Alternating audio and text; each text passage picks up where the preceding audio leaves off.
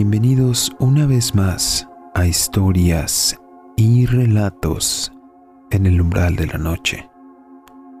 En esta ocasión el relato se refiere a la gente sombra, aquellos entes que percibimos en la oscuridad resaltando de alguna u otra forma.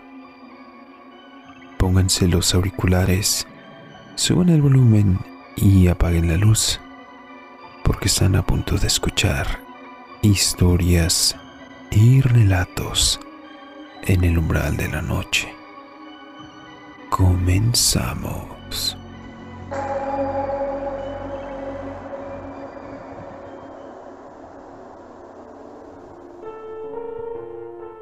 Cuando yo era pequeño me tocaba dormir en el cuarto de abajo.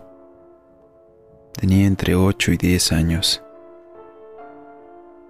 En más de una ocasión era bastante notorio que por las noches se escucharan cosas raras pasando en mi patio. El cuarto tenía una ventana y por las noches se podía ver gran parte del mismo. El terreno estaba bardeado y había una lámpara de alumbrado público que iluminaba gran parte del patio, por lo que era muy poco común que alguien ajeno a la casa entrara por el terreno, menos por las noches. Eran las 3 de la mañana cuando comencé a escuchar movimientos cerca de la ventana. En ese entonces teníamos un árbol de limón justo al pie de la ventana. Por lo general vislumbraba una gran sombra con tintes macabros, especialmente en otoño e invierno cuando sus ramas sin hojas parecían manos esqueléticas. Se escuchaba movimiento, sigiloso, apenas perceptible. Parecía que lo que fuera que hubiera entrado no tenía intenciones de ser descubierto, o al menos así parecía. Justo por un lado de la sombra de limón empecé a vislumbrar una gran figura oscura que se movía al pie del árbol. A juzgar por el tamaño aparente, era un adulto. Me debatí en ir a contarle a mis papás que estaba viendo, cuando otra sombra apareció. No había escuchado que alguna otra persona entrara a la casa. Se quedaron discutiendo sobre algo justo al otro lado del árbol. No podía verlos con claridad, pero me guiaba por el movimiento que alcanzaba a ver de sus sombras. Esas sí eran inconfundibles. Pasó un momento y después de que discutieran pude ver claramente cómo las sombras adoptaban una posición típica de los albañiles cuando preparan la mezcla. Se habían agachado y aquellas personas parecían tener intenciones de excavar. Empecé a escuchar un sonido inconfundible. Aquellas sombras estaban escarbando, buscaban algo en mi patio. Incluso alcanzaba a ver algunos montones de tierra que volaban por los aires en dirección opuesta al árbol.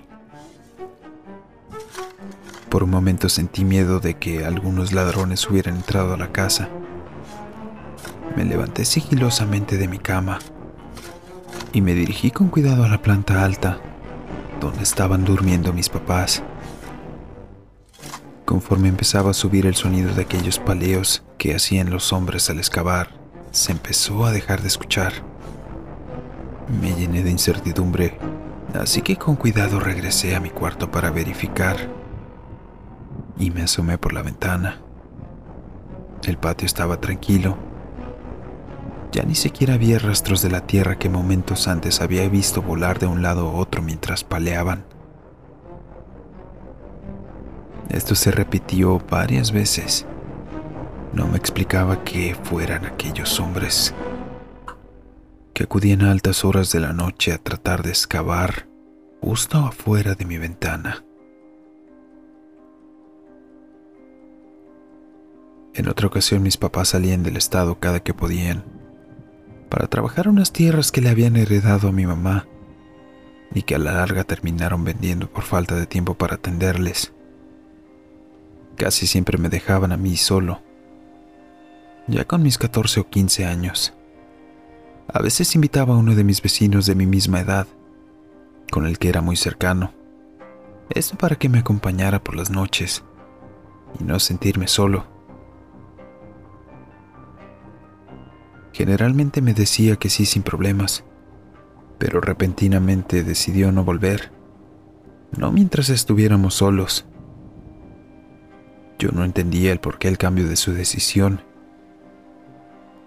hasta que años más tarde me platicó lo que le pasó. Dijo que una noche comenzó a escuchar a alguien caminando por la sala. Como dormíamos en cuartos distintos pensó que era yo, y no le había dado importancia al principio. Pensó que había ido al baño o a tomar agua, hasta que escuchó que los pasos se dirigieron hacia el cuarto. Supo con certeza que alguien estaba entrando porque los pasos resonaban con bastante eco por el pasillo. Pudo escuchar cómo se detenían justo a unos metros de él. ¿Qué pasó? Preguntó al aire. El silencio seguía y el ambiente se había tornado frío por alguna razón, pero no había respuesta. ¿Qué pasó, güey? ¿Qué pasó? Volvió a preguntar.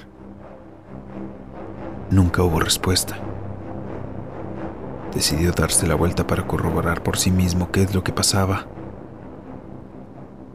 Se dio la vuelta y sintió que la sangre se le bajó hasta los pies.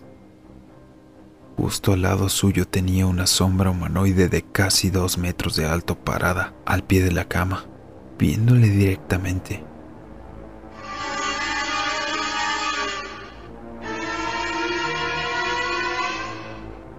Se quedó helado. No sabía cómo reaccionar. Se paralizó e intentó verle con mayor claridad. La luz que iluminaba de la calle alcanzaba mínimamente a llegar al cuarto y podía divisarse claramente una silueta de mujer vestida de negro. A pesar de que no podía verle la cara claramente, notó que aquello estaba viéndole fijamente por alguna razón que él desconocía. Su reacción fue tratar de ponerse a rezar y cerró los ojos. Al principio dice que no le salían las palabras. Pudo escuchar una risa burlona proveniente de lo que sea que fuera aquello. Tartamudeaba y tartamudeaba, pero no podía rezar.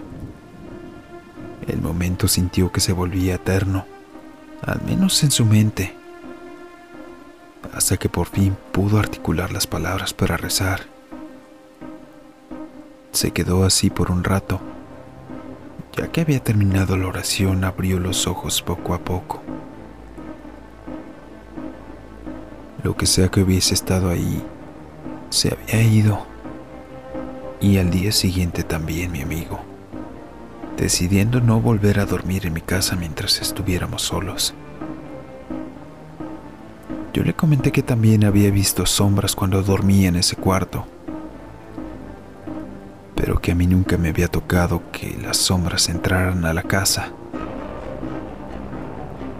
Nunca nos pudimos explicar qué pudo haber sido aquello, o cuáles eran sus motivos para ir a visitarnos.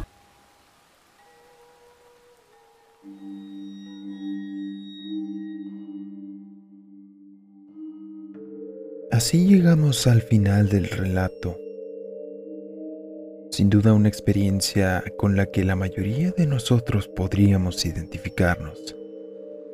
Personalmente en mi caso, sí he podido percibir una gran cantidad de sombras humanoides, principalmente en mi casa y algunos otros lugares donde me he quedado a dormir.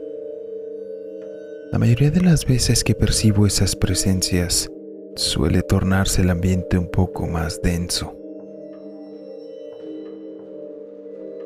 Déjame en los comentarios si tú también has percibido la presencia de la gente sombra o si conoces algún relato similar.